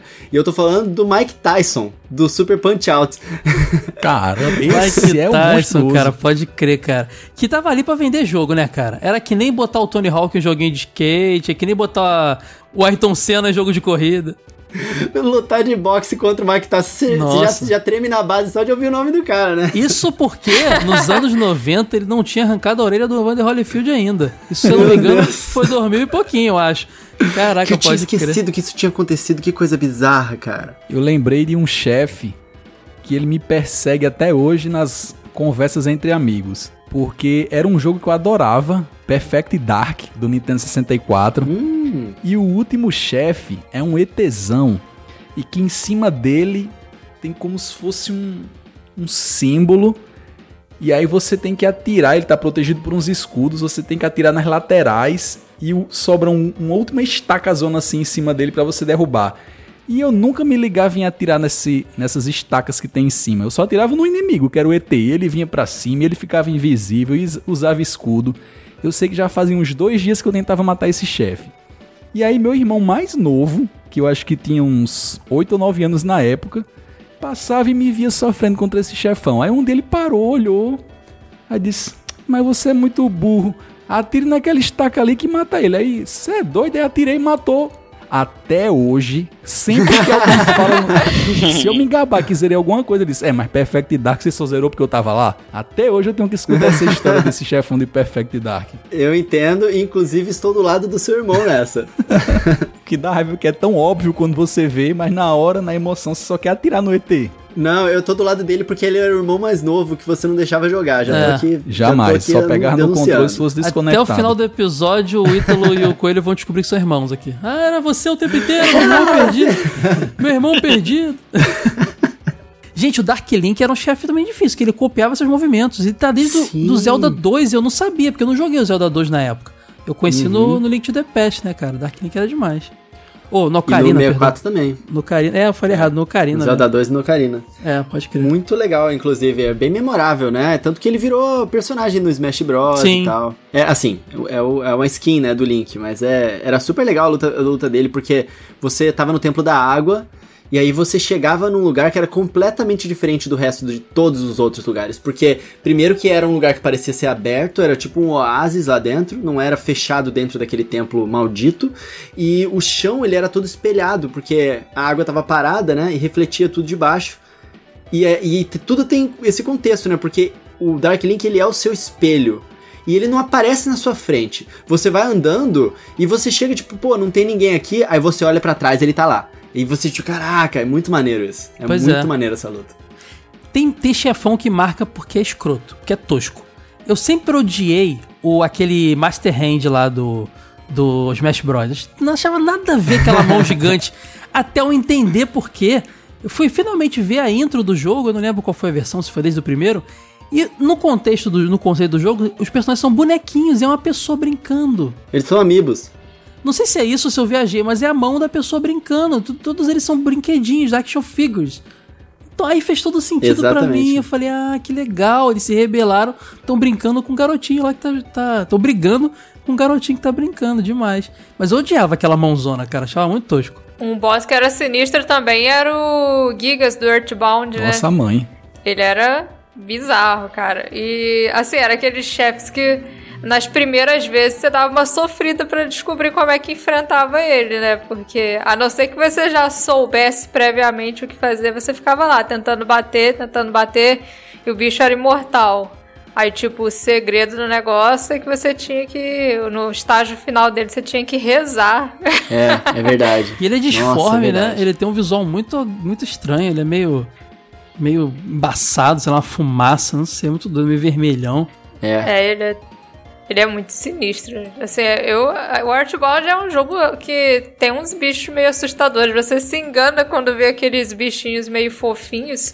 Aí começa a jogar, você começa a ver umas coisas meio assim, umas coisas mais adultas, né? Total. O, o Wade agora tá feliz que você mencionou o Freebound, cara. Se ele tivesse aqui, ele teria trazido com certeza. E ele só tinha falado de chefão de jogo de luta. Tinha falado de todos eles, certeza. Ah, é, ele fica o tempo inteiro Aquele chefão gigantesco pode lá do Marvel vs Capcom. Ah, caraca, pode crer, cara. O Onslaught, o Fanático. Fanático não, o Massacre. Cara, eu li o quadrinho na época, eu tava fanático, anos 90, X-Men era o auge, né? Ali não era nos 90, eu joguei um pouco depois, mas tava ainda no auge, a animação passava na TV. Quando eu joguei, eu vi o Massacre aparecendo no final, aquele bichão grandão, eu fiquei maluco, cara. Cara, o Apocalipse também, esses jogos da- do- do- dos personagens da Marvel, dos X-Men, eles sempre tinham chefões legais. É o mesmo caso do Destruidor, cara. E do Mike Tyson, talvez, né? Gente que a gente conheceu antes e já sabia o que enfrentar por conhecer eles das obras fora do jogo, né?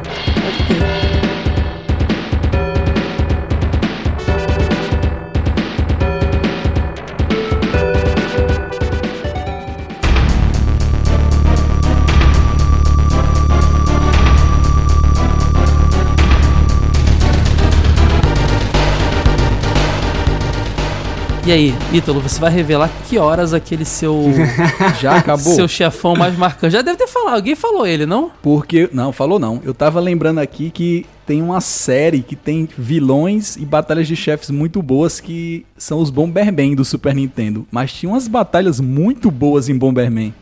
O outro chefe que é bem maneiro é o último chefe do primeiro Fallout. É o The Master. E, tipo, ele é o cara que criou os super mutantes lá da, do mundo do jogo. E ele, a missão dele era transformar todos os seres humanos em bestas mutantes utilizando um vírus, porque ele acreditava que essa era a única forma de salvar a humanidade. E o primeiro Fallout é um jogo, ele é bem interessante porque ele é bem diferente desses Fallouts mais recentes que É basicamente um jogo de tiro Uhum. misturado com RPG. Ele era mais assim estratégico. E você podia evoluir seus personagens de formas totalmente diferentes, assim, tipo, para você não precisava necessariamente matar o chefão pra zerar o jogo. Se o seu personagem tivesse bastante lá de é, carisma e, e speech, né, que negócio de fala, você podia terminar o jogo só na lábia, assim. Só que se você quisesse, você podia evoluir seu personagem e tinha que evoluir bastante porque ele é difícil pra caraca. Podia enfrentar o The Master, que atacava duas vezes no round só, era um bicho bem sinistro. Ele tinha também os capangas dele lá que deixavam tudo pior. Mas você também podia é, conseguir arrumar os esquemas lá e ao invés de enfrentar ele, você podia dar um jeito de explodir o lugar que ele fica. Ou então se juntar a ele e se tornar um super Ah, mutante eu me também. juntaria com certeza. Eu sempre escolho essas coisas mais escrotas nos jogos, cara. Sempre. Eu sempre vou pro cara. Eu não sou o típico bonzinho, ah, vou sair com. Eu sempre escolho, cara. Eu tenho esse desvio de caráter aí, realizo nos jogos, não tem jeito. Pô, é muito maneiro esse Master do Fallout. Vocês têm ainda mais coisa pra falar? Tem, o Neff do Altered Beast. Ele é maneiro, tipo, chega lá, Welcome to your Ah, doom. Aí ele se transforma. crer. Nossa, cara, essa batalha é maneira. Ele vira aquele é rinoceronte E lá. frases de efeito pra chefão são o que há de melhor. Com certeza, essa é marcante. É engraçado, né? Porque o Altered Beast tem no início lá o Rise from Your Grave, que marca, e depois o chefão vem e marca também com a O meu frase chefão dele. favorito ele tem duas falas que eu me arrepio todinho aqui só de imaginar. Ah, ele vai revelar isso. Acho que não tem ninguém, tá inventando. o Coelho falou aqui do Mewtwo, cara, mas podemos dizer que os, os líderes de ginásio são chefes. Porque eles marcam. Ah, é verdade. marcam é verdade. etapas, né? Pode crer. E não são os Pokémon em si, são os líderes com seus grupos de Pokémon. É, São chefes. são praticamente Pode chefes, crer. é. Tá todo mundo querendo saber qual é o chefe favorito Eu do duvido Ítalo. que alguém tenha adivinhado aí. Nem vocês e ninguém tá ouvindo. É o Birdo. É o inimigo do Yoshi. Ave Maria, passou longe. É o Magneton do X-Men. Também não. É, não, é, é o mais, ele é o mais legal. Ele é um dos mais bonitos e mais marcantes da história dos videogames. Pode chutar? É do Sunset Riders. O meu vilão favorito é El Greco, uma, o arqui-inimigo de Cormano em Sunset Riders. Ele idolatra Sunset Rider. É um jogaço. mas não é esse negócio todo que você. Cara, ele fala como se Mas fosse é a claro que é. obra-prima. Tem o maior mascote dos videogames no jogo, que é Cormano. Cormano é um mascote de videogame, cara. Olha só, ele fala que Sunset Riders, Sunset Riders lembra a Seridó. Porque tá deserto, tem um feno, a bolinha de feno, aí ele se identifica com. Caio, Com o o jogo. chefão tem nome de chefão, é o Greco. É o Quando Greco, você Greco é chega no trem, no fim do trem, ele tá lá com um poncho rosa, um sombreiro vermelho e diz: Dai gringo! Meu amigo é um mexicano bombado que usa escudo e chicote. Agora me diga onde é que você viu um chefão mais massa que esse. O poncho dele é rosa. Meu amigo, é Não, estilo todo demais. mexicano usa rosa nesse jogo. E o engraçado Ah, é que se muito você massa. tiver com, com Cormano, você ganha o poncho, de- o, o, O sombreiro. dele, né? E vai embora, você muda de segue sombreiro. o jogo com o sombreiro do El Greco. Isso é E legal. Quando você mata ele e Cormano tá no time, a última frase do El Greco é: Adeus, amigo. Meu amigo é massa demais. Ai, ai. Cara, esse jogo é, é muito legal mesmo. Eu falei que é, Tartaruga Ninja era o meu nosso jogo multiplayer de jogar com meus irmãos e primos, mas o Sunset Riders igualmente, cara. Cara, como a gente amava esse jogo, era muito legal mesmo. Imagine eu que o jogo se passava. Parece, parecia que era na minha cidade, tudo deserto, não tem uma gota d'água, tudo um sol queimando o que ia céu. falar isso. Homem, eu achava massa demais. Por isso que é o Greco, é um chefão. Inclusive, hoje, na, na- no momento que esse podcast está sendo publicado no site, vai sair junto um texto só falando sobre El Greco. Você conseguiu fazer um texto só sobre ele? Caramba, parabéns, Só. cara. eu tenho que só mencionar que a gente ia acabar o Kaiser Grid também do Rista, que eu sei que é um jogo que marcou pouca gente, mas eu acho o visual dele Ninguém. demais, cara. Não, ele tem um visual demais, ele é o típico chefão, meio vampirão dark, assim, eu acho ele demais. Kaiser Grid, pra mim, me marcou demais, cara. Mas o Robotnik ainda é o meu- que mais marcou a minha vida, sem dúvida. Bom, mais alguém tem algum chefão pra mencionar ou acabamos? Acabamos, eu tô feliz que a Sora chutou certo aí a, meu chefão. A Sora A Sora veio pra salvar o podcast. Não, ficou fru- a gente ficou frustrado, Ítalo, porque a gente tava criando uma expectativa tão grande pro teu chefão final. Aí Olha tu vem uma com o El imagem dele e me diga se algum dos vilões que você falou é, são mais interessantes do que ele. Não tem nem perigo.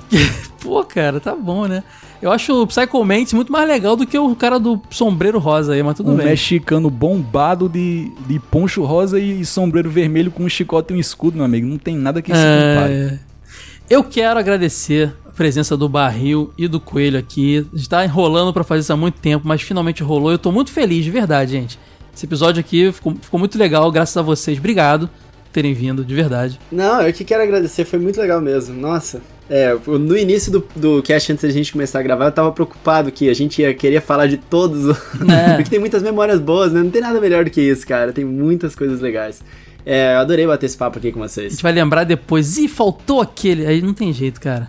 E, a e os, e os ouvintes vão falar, faltou aquele. Não tem jeito, sempre falta alguma coisa. Não, tem aqui na minha lista ainda coisa que eu não falei porque eu ia ter que explicar durante muito tempo. Vou só citar o nome. Diga. É, o do Golden Sun, o Fusion Dragon do Golden Sun lá no final do. Golden Sun O clássico. Golden Sun é muito bom, cara. Do Lost Age. Pode muito bom. crer. Pera, tem um que faltou. E agora Eu sabia que eu ia lembrar no final, viu?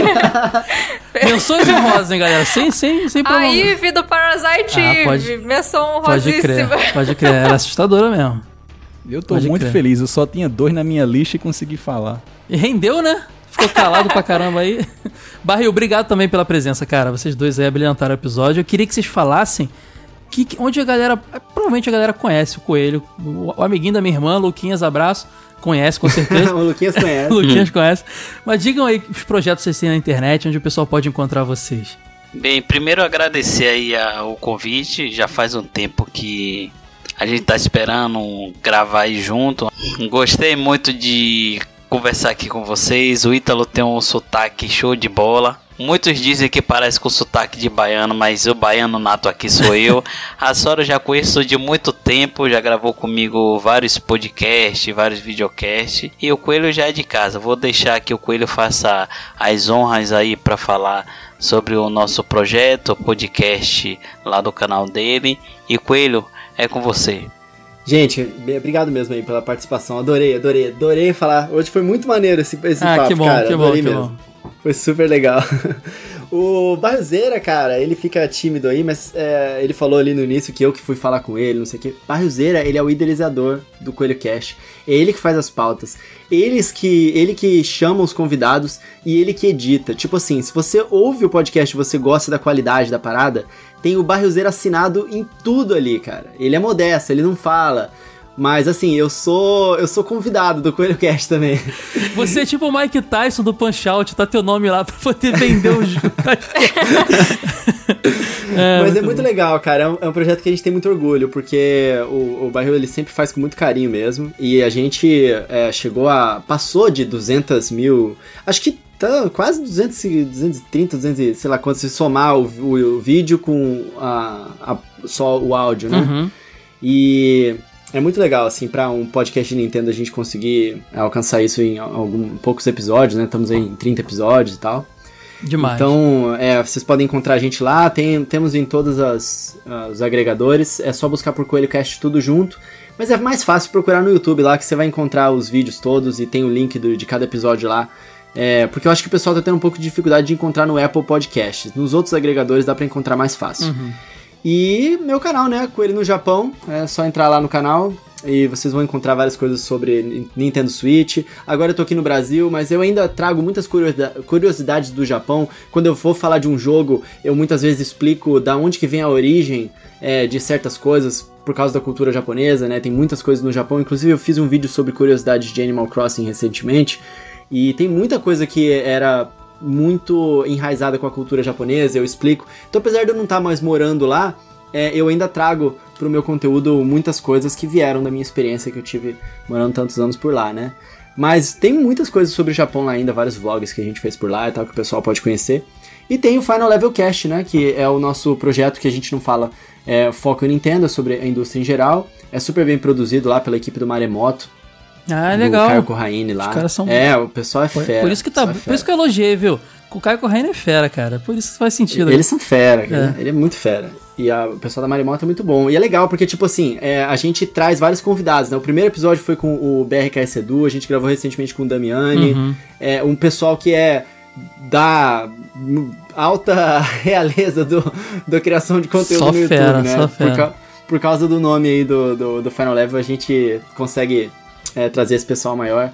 E assim, é, um- é muito, pessoal, muito gente boa, né? Só que como a gente tem uma produção muito maneira por trás, a gente consegue fazer arte. Pra cada é, capa do episódio, tem um artista que desenha. Então, tipo assim, é, e cada uma delas é, tem uma, uma sátira. Tem um que eu sou. Eu, eu sou o Nemesis, tá? O Nemesis usando meu, meu boné. a gente chamou a, a Moni do Resident Evil Database e ela tá de Jill, né? Um, sempre uma arte super dese- desenhada, Aham, assim, aham. pintura digital. É, então cada uma das capas do Final Level Cast é super bem produzido, assim, é bem legal. É demais. E também tem meu Instagram e Twitter, arroba Rodrigo Coelho C, onde vocês podem é, falar com.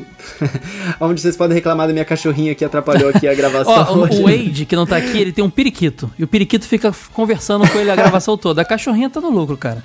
Fica tranquilo. Ah, bonitinho. A minha cachorrinha é linda também. É. É, aí vocês podem falar comigo lá, arroba Rodrigo Coelho C. Tanto no Instagram quanto no Twitter. Bora bater um papinho lá, vai ser legal. E também convidar o pessoal para conhecer meu outro podcast que eu tenho feito com meus amigos PH e Pedro Lobato, chamado Animes Overdrive. É só você procurar no seu agregador favorito de podcasts Animes Overdrive, que você vai conhecer um podcast sobre animação japonesa, ah, muitas animações novas. Na verdade, a pegada lá é falar mais de coisa nova, mas rola umas nostalgias de vez em quando também. Então procura lá Animes Overdrive. Todos os links de tudo que o Coelho falou e o, e o Barril estão aqui na descrição desse post. E, de novo, agradecer a todo mundo aí que participa, que tá ouvindo nosso podcast. Ficamos por aqui. Valeu!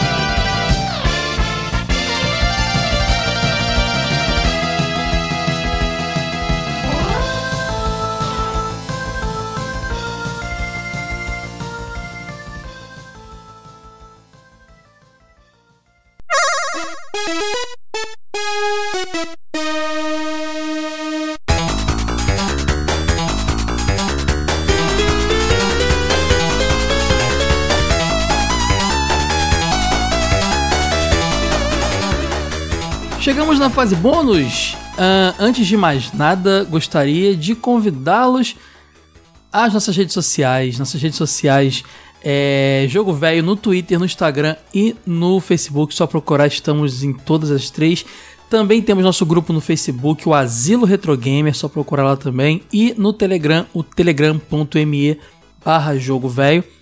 Lembrando a vocês que nesse período de quarentena estamos com nossa venda de revistas suspensa, porém liberamos na loja do velho.com.br uma nova revista, a edição especial número 4, dedicada a, já falei no início do episódio, né? Jogos de plataforma, ah, mas totalmente homenageando também a Ação Games na sua, na sua diagramação, é, gratuitamente, de forma digital, em breve, ah, quando toda sua confusão acabar, teremos ela impressa para vender também, mas já dá para ler lá digital. Acesse lá loja do velho.com.br. Ah, tem todas as nossas revistas digitais disponíveis lá também, os livros do Ítalo digitais, só acessar lá. Também tam- estamos produzindo mais podcasts nesse período, é, vídeo pra caramba no canal também, procura lá Revista Jogo Velho no YouTube. E como eu disse, podcast Semana A tem Jogo Velho e o Fase Secreta, que é o podcast exclusivo de apoiadores. E Semana B, TV de tubo e um episódio mini do Jogo Velho, que é pra todo mundo, que pode ser um mini review. O Wade fez um mini review de Marvel vs Capcom 2 semana passada, muito legal. E, ou então uma rádio jogo velho na semana retrasada, o Ítalo fez uma rádio jogo velho muito legal também, com jogos, músicas de jogos de esporte. Então sempre tá nesse esquema aí, toda semana tem dois episódios é, disponibilizados. Nos, vai nos agregadores também, no iTunes e no geral, é, Pocket Cast, se não me engano também. Dá lá cinco estrelinhas pra gente, deixa um comentário bacana pra gente dizendo que você gosta da gente, pra gente ficar bem localizado nos rankings dos agregadores. E divulguem o podcast para seus amigos. Recados dados, acho que sim, acho que já acabou. Vamos para a leitura de feedbacks. Começando aqui, vou de trás para frente, vou pelo mais novo primeiro. Vou pegar aqui o episódio da semana passada, que foi o review que o Wade fez lá do Marvel vs Capcom 2. Uh, o Caio Fernando comentou: Cara, na real eu não gostava tanto assim de Marvel vs Capcom ou dos crossovers. Sempre gostei mais do X-Men ou Marvel Super Heroes. Concordo que o primeiro Marvel Capcom tinha trilha sonora melhor e tudo mais mas esse jogo me chamava mais atenção por causa da quantidade de personagens. Eu gostava bastante disso, mesmo a trilha sonora sendo meio porca. O Nego. Ah, brigadão, o, o Caio Fernando. Nego Café comentou: Gente, esse jogo era mais doido do que nego dopado de cafeína. Meu time sempre foi Ryu, Ken e Chun-Li. Em time que está ganhando, ninguém mexe. Sempre achei meio pai esse lance de misturar universos, tirando o Street Fighter 2 versus SNK. Isso a molecada sempre quis ver Bison contra o Gizzy Howard e Ryu contra a Terra, é verdade. Mas concordo que foram felizes com a estilização padronizada dos personagens. Abração e vamos jogar ainda muito jogo velho. Vamos agora para o próximo abração Leio Café. O Michael Evani comentou: Infelizmente, no tempo de Marvel vs Capcom 2 eu já tinha migrado de vez os videogames para os RPGs, então nunca joguei, mas sempre que vi achava fantástico o elenco do jogo. É, valeu, Mike. Ah, o Emílio, o Emílio Amaral comentou: Nesse jogo podemos formar o Team Up Supremo. Aí ele bota a imagem do Colossus e do Mega Man. O Emílio é um ouvinte querido que sempre tá comentando com a gente aqui no, no, conversando com a gente nos chats e ele é muito fã dos dois personagens. Então imagino a sensação boa quando ele viu esse jogo poder jogar com a dupla favorita dele. Emilhão, abração, cara. Agora vamos para os feedbacks do episódio 65 de Tomb Raider, que a Sora ficou felicíssima que fizemos. O Giuseppe Raironi comentou: Salve, salve, velhos e velhas. Parabéns pelo cast. Tomb Raider. Ele tá imitando o Ítalo. Como o Ítalo fala. Como pronunciávamos aqui na locadora da Paraíba. Ah, ele também falava assim. Fez um barulho na época de seu lançamento, apesar de um bom game dividir opiniões boa parte dos jogadores não se esforçava muito para aprender mais sobre o game e acabava trocando por outro. Foi meu caso. Quando chegou o terceiro game foi quando vim jogar de fato. Ali estava muito evoluído, era ótimo. Apesar disso, tempos depois voltei a jogar o primeiro Tomb Raider e pude desfrutar de um bom game importantíssimo para a história dos games. Obrigado por fazerem esse ótimo conteúdo. Está sendo ótimo nessa quarentena. Se cuidem, todos vocês, e um abraço. PS, já consideram fazerem lives de jogos velhos nesta quarentena? Giuseppe, primeiro obrigado pelo, pelo elogio. Fico feliz que você está ajudando a passar esse tempo na quarentena nos nossos podcasts. Também ajuda a gente produzindo. A cabeça fica ocupada, é, é bom, né?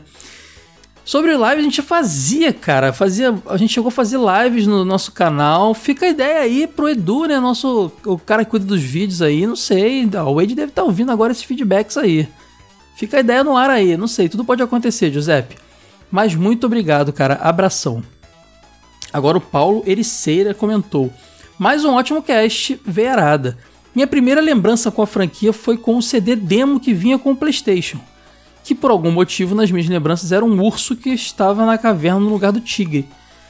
Paulo, vai ver que o meu era, era demo de computador, tinha diferença, mas eu lembro de um tigre. Não sei, não lembro de urso não. Pouco depois tive o segundo jogo, porém não me pegou muito, pois a jogabilidade era muito truncada. Mas lembro dos comentários no colégio que se pegasse todos os segredos do jogo, no final você assistiria a Lara tomando banho. Vai ver que é por isso que tem aquela piadinha lá, ela se tampando na hora do banho, né? Paulo, abração, cara. Fernando Tura, Turati comentou: Saudações. Quando falaram sobre Ellen Roche de Lara, voltou à minha mente na, a monografia quando li a revista por revista da Ação Games. Cara, eu acho que o Fernando já conversou com a gente, ele fez uma monografia sobre revistas de videogames, se não me engano. Como bem disseram, chegou um momento do meio para o fim da década de 90 em que a revista perdeu a mão na sessão que, se bem me lembro, chamava Garota da, da Game da Gata, Começaram mostrando a moça das embaixadinhas e terminaram literalmente fazendo promoções para ganhar roupas íntimas das moças. Caramba, que bizarro. Tudo isso graças ao fato de ser da Abril, a dona da Playboy. Tiazinha, feiticeira e um monte de símbolos sexuais da TV na época. Era tão ridículo que foi obrigado a gastar umas páginas da monografia para tratar dessa loucura. Pô, Fernando, cara, depois manda pra gente, cara. Você já tá, já tá, já, já terminou a monografia, publicou em algum lugar, queria muito ler, tinha essa curiosidade. Abração, cara. Ó, o Fábio Pacheco Alcântara aqui, ele comenta: essa apelação nos jogos, em especial nesse jogo, me fez não gostar dele. Só fui jogar quando lançou a versão de 2013. Fora que eu não curtia jogo nesse tipo, nesse estilo poligonal. Bem falado, a primeira coisa que eu pensei quando vi meu colega jogando era um tipo de Pitfall, mas com uma menina. Nossa, a história desse jogo contada no programa é bem legal, nunca tinha ouvido. Pois é, Fabão, o jogo ele tem. Quando você passa por essa primeira camada da hipersexualização da Lara, você dá de. Como a, Laura, a, so, a Sora falou, a Laura. tem um jogo, e o Wade também, tem um jogo incrível por trás, uma história legal, uma pegada inovadora. Então, assim, é, tem, tem, esse lance, né? Que era para vender, pra chamar atenção. Mas fora isso, o jogo tem muita coisa bacana. Abração, cara. Danilo Danz Alves. Lá do Super Geobox, os melhores dioramas, aí fica a dica, Super Geobox. Fiz o jabá, hein, Danilão? Ele comentou: Fala, queridos velhinhos. Esse eu vou comentar porque é um jogo que tem um lugarzinho especial no meu coração. Eu lembro exatamente do dia em que minha mãe me chamou para ir com ela no centro da cidade, porque ela iria me dar um PlayStation de presente. Fomos e compramos. Uh, eu pude escolher três jogos. Ah, ela comprou o PlayStation, tá? Foram eles Gex Enter the Gecko, é, Crash Bandicoot 1 e Tomb Raider. Caraca, três jogaços, eu curto muito. Minha mãe precisava resolver algo, então fiquei em casa sozinho. Fiz praticamente um ritual instalando o game pela primeira vez. Com tudo, todo cuidado e carinho. Ao terminar, fiquei olhando as capinhas dos três jogos. Queria decidir qual seria o primeiro game que eu iria jogar no meu PlayStation. E foi ele, Tomb Raider. Toda vez que coloco esse jogo e ouço a música do menu, eu me emociono e faço uma viagem no tempo para esse dia. Obrigado pelo conteúdo incrível que vocês fazem. Mais um podcast memorável. Danilão, muito obrigado pelo seu comentário e é muito legal saber essas, esses momentos carinhosos da vida de vocês envolvendo videogame, cara. Abração. Ah, vamos aqui pro penúltimo. Rodrigo Mendes Mesquita comenta: Caros velhos, a primeira vez que li sobre Tomb Raider foi na revista PC Player número 10, que tinha o primeiro Diablo na capa. Me lembro de ficar impressionado com o gráfico mostrado na matéria que devia ter umas quatro páginas com uma foto enorme da Lara nadando. O triste é que meu computador da época era um 486 com apenas 16 MB de RAM, caramba. E bons tempos, né? Quer dizer, não é tão, tão bons, né? Eu gosto de, de, da tecnologia de hoje, mas é nostálgico. E uma memória de vídeo de 1,5 MB. E assim eu tinha que jogar na resolução de 320 por 240. Tive as duas versões do jogo, a primeira que ganhei quando completei a coleção Jogos do Estadão e a segunda, aí, tipo, aqui no Rio, essa coleção saiu pelo jornal Globo. Eu lembro que você podia depois trocar um, uns papeizinhos que vinha no jornal e ganhava um manche de jogos de, de, simulador de nave, que era irado, cara, um manchezão bonitão. Jogos do Estadão. Ah, e a segunda que comprei quando foi lançada pela CD Expert, é clássica a Lara foi realmente uma personagem que revolucionou o papel das mulheres nos games, provando que sim, um personagem identificado desde uh, do início como mulher pode ser protagonista de um jogo de ação-aventura. Me lembro da febre que foi, praticamente toda a revista com CD tinha a demo dos jogos ou a versão completa do jogo anterior, e também na quantidade de material sensualizado produzido sobre a Lara. Como meu PC era muito ruim, a primeira vez que zerei eu tinha dificuldade extra da resolução de, que atrapalhava. Nos posteriores e no Anniversary eu tinha uma, uma máquina melhor e com isso, para mim, os outros sempre pareceram mais fáceis que o primeiro. Meus sinceros parabéns para um ótimo podcast e sempre que possível tragam o Gil e jogos multiplataformas como esse. Abraços e aguardo o próximo podcast ansiosamente. Gil já confirmou aqui, já, já confirmou presença no Metal Gear Solid, que não é multiplataforma, mas é um jogaço da mesma geração e que o Gil saca muito. Ele gravou um Nerdcast.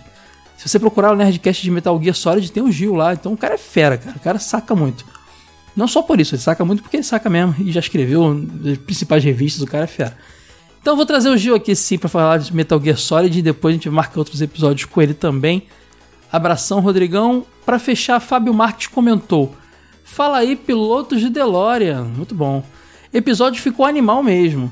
Só joguei Tomb Raider para valer mais velho, mas o jogo marcou minha infância.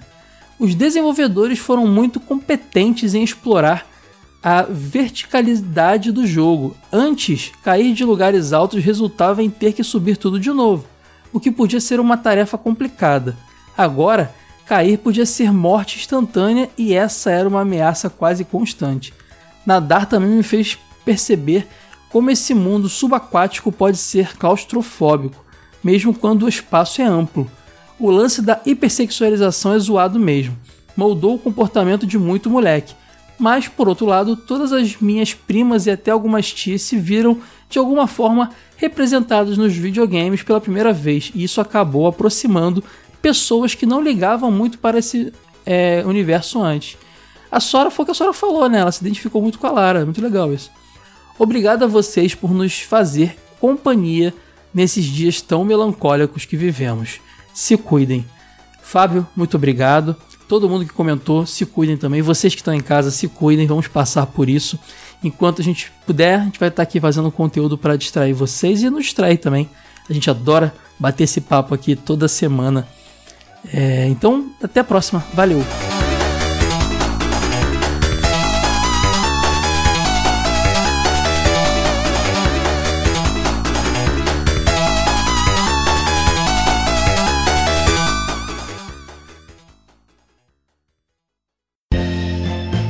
Esse episódio foi editado por Caio Hansen.